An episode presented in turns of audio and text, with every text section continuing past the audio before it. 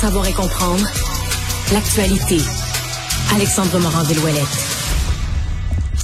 Alex, bonjour. Bonjour Benoît. Et tantôt, c'était un gros sujet. Tu parlais du GHB, des Ah, gens qui ont déjà pris ça ça. vient me chercher. Moi, j'étais dans un bar une fois avec une amie, partage un pichet, puis je pense que j'ai pris son verre après une advertence. Les deux étaient un à côté de l'autre. Sérieux? J'ai bu euh, la drogue du viol qui lui était destinée à elle. C'était ma deuxième consommation de la soirée. Je me souviens plus de rien. Il y a quelqu'un qui m'a ramassé dans la rue puis qui m'a aidé à me rendre en sécurité. Je me souviens plus de rien. Puis mon amie en question, elle s'est fait voler tous ses effets personnels euh, un peu plus tard dans la soirée. Donc c'est vraiment elle euh, qui le visait. Si, boire. Moi, comme père de famille, là, tu comprends, Alex, là, je veux planter quelqu'un, là. Mais je, je te Je, comprends. je suis en tabarnak, là. Puis- Depuis 11 heures, là, je veux en geler un, là. Mais je te comprends, moi, une chance que c'est moi qui s'est fait, euh, qui, qui a bu cette cochonnerie-là. Une chance, c'est bon, je suis laid. Mais, là, mais c'est aussi les gars. Non, personne n'a voulu de moi. là, sais. garçon, mais, mais c'est aussi la réaction des gars. Parce que euh, la- mon invité de 11 heures me disait, là, Rosanna, sais, les gars qui bougent pas, qui réagissent pas, allumez, asti.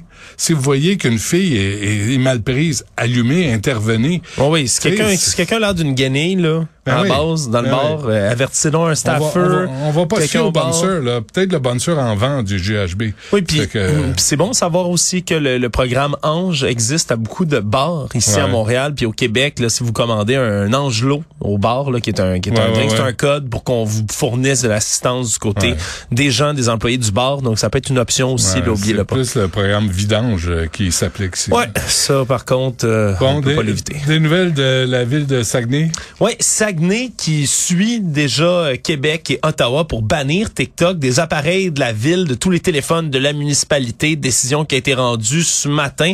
Le compte TikTok de la ville de Saguenay, hein, je j'ai pas TikTok, mais je sais pas si j'aurais été abonné Ah, pas, à la ville de Saguenay. Non, j'ai jamais téléchargé ça. Mais euh, je pense pas que j'aurais suivi la ville de Saguenay dans tous les cas, mais ça a l'air qu'il y avait des vidéos euh, assez intéressantes. Un qui mettait en vedette un chat qui parlait des jeunes qui ont besoin d'argent de poche et qui pourraient venir travailler dans divers emplois de la ville. Donc euh, tout ça, malheureusement, on ne peut plus le retrouver. Également, On va le trouver a- autrement. Là. Il y a- Non, on va trouver c'est- autrement, C'est pas les applications qui manquent. Là. Il y a le Sénat aussi à Ottawa maintenant qui interdit euh, TikTok sur tous les appareils des sénateurs. Là, tu ris, là, Benoît? Ben, des fois, ils ont des projets de loi, des informations qui peuvent être sensibles quand même en main. Donc, euh, de ce côté-là également, on a décidé de bannir TikTok. C'est des mouvements qui pourraient s'en, suivre également dans d'autres municipalités. Québec, entre autres, là, le maire Marchand qui serait en réflexion par rapport à l'interdiction au sein de la municipalité. OK. À Montréal, euh, pas de nouvelles, hein? Non, pas pour l'instant. Valérie Plante qui est pas sortie, ni, ni personne de l'administration pour l'instant pour parler Ouais. de TikTok. Mais si, évidemment, là, il y a plusieurs grandes municipalités au Québec qui décident Ouais. d'emboîter le pas aux paliers fédéraux provinciaux, Montréal aura sûrement pas le choix de suivre. Puis Horatio? Horacio Arruda, Ouais. C'est vrai qu'il faisait des danses sur TikTok. Hein? Ouais, il quoi avec ça? Mais là, il- je pense, je pense qu'il est plus là, il est plus dans le décor. Euh, passeport vaccinal maintenu au Québec? Oui, ça a un coût tout ça, même si on l'impose plus dans les commerces du Québec depuis un an maintenant, ben ça coûte 5,2 millions de dollars cette année pour maintenir l'application et on pourrait devoir la maintenir jusqu'en 2025 parce qu'avec une entente qu'on a avec le fédéral, Québec doit maintenir le passeport vaccinal aussi longtemps qu'il y a d'autres gouvernements provinciaux au travers du Canada qui vont l'exiger ce passeport vaccinal là et ça pourrait se rendre jusqu'en 2025. Donc si on additionne les 9,1 millions de dollars que ça a dû coûter pour la créer, on va avoir un coût total là, qui dépasse là, avec les frais d'administration et autres là, le 29 millions de dollars. Heureusement, c'est le fédéral qui rembourse la note dans le cadre de cette entente-là, mais quand même, il y a un coût à une application qui nous semble un peu lointaine, même si ça fait qu'un an qu'on l'utilise. Réaction d'Éric Duhem? Non. Ben, faudrait, faudrait. On, On je l'ai demandé en entrevue pour Mario un peu plus tard aujourd'hui. On verra Bon. s'il se présentera. Parfait. Et le chanteur des Cowboys fringants?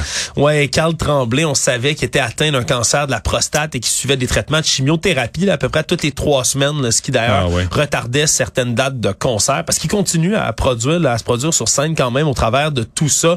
Mais là, sa conjointe qui fait également partie là, du groupe Marie-Annick Lépine, auteur, compositrice, interprète, qui a annoncé que les traitements de chimiothérapie fonctionnent plus pour lui, malheureusement, qui va devoir se lancer sur un Ah. autre traitement. Donc cette semaine, pendant la relâche, donc à 46 ans, Carl Tremblay qui va continuer ses traitements. On lui souhaite évidemment là, la meilleure des chances au travers de tout ça, Absolument. parce que c'est un monument là, de la musique québécoise. Absolument. Et euh, avant qu'on se quitte, un mot sur mon ami.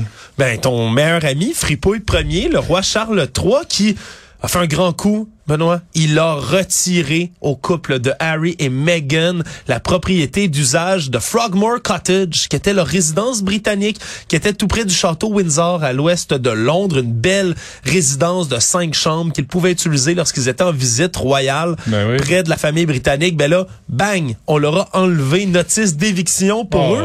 Et là, ce qu'on raconte, c'est qu'ils voudraient y placer à la place, ben, le prince Andrew, celui qui est en disgrâce Ah, après des accusations d'agression sexuelle. Le problème, c'est que en ce moment, euh, Prince Andrew habiterait, lui, dans une autre euh, résidence, le Royal Lodge à Windsor, et ça coûte encore plus cher. C'est une propriété qui est encore plus luxueuse. Semble-t-il que son train de vie est vraiment, vraiment, vraiment très dispendieux. D'ailleurs, une allocation annuelle de 283 000 euros, hein, Monsieur Andrew, pour ses, pour toutes ses dépenses. On songe à lui retirer ça aussi. Et là, la résidence qu'on enlève au couple d'Harry et Meghan, c'est bien triste, hein, parce que eux ont investi plus de 2 millions d'euros pour rénover la résidence aux frais des contribuables, Puis pour, Harry euh, est là. pour rénover tout ça. Harry est là, puis il dit, hey, il donne ça à mon oncle euh, pédo. Ah, mon oncle Andrew? Qu'est-ce que c'est ça, mon oncle pédo qui a la, la maison? Ben, c'est pour que mon oncle pédo est pas euh, est moins euh, est pas les- la résidence qui coûte encore plus cher. C'est c'est la Ah. celle de cinq chambres comme ça, c'est la Ouais. c'est la résidence bas de gamme. C'est font- ça qu'il faut comprendre.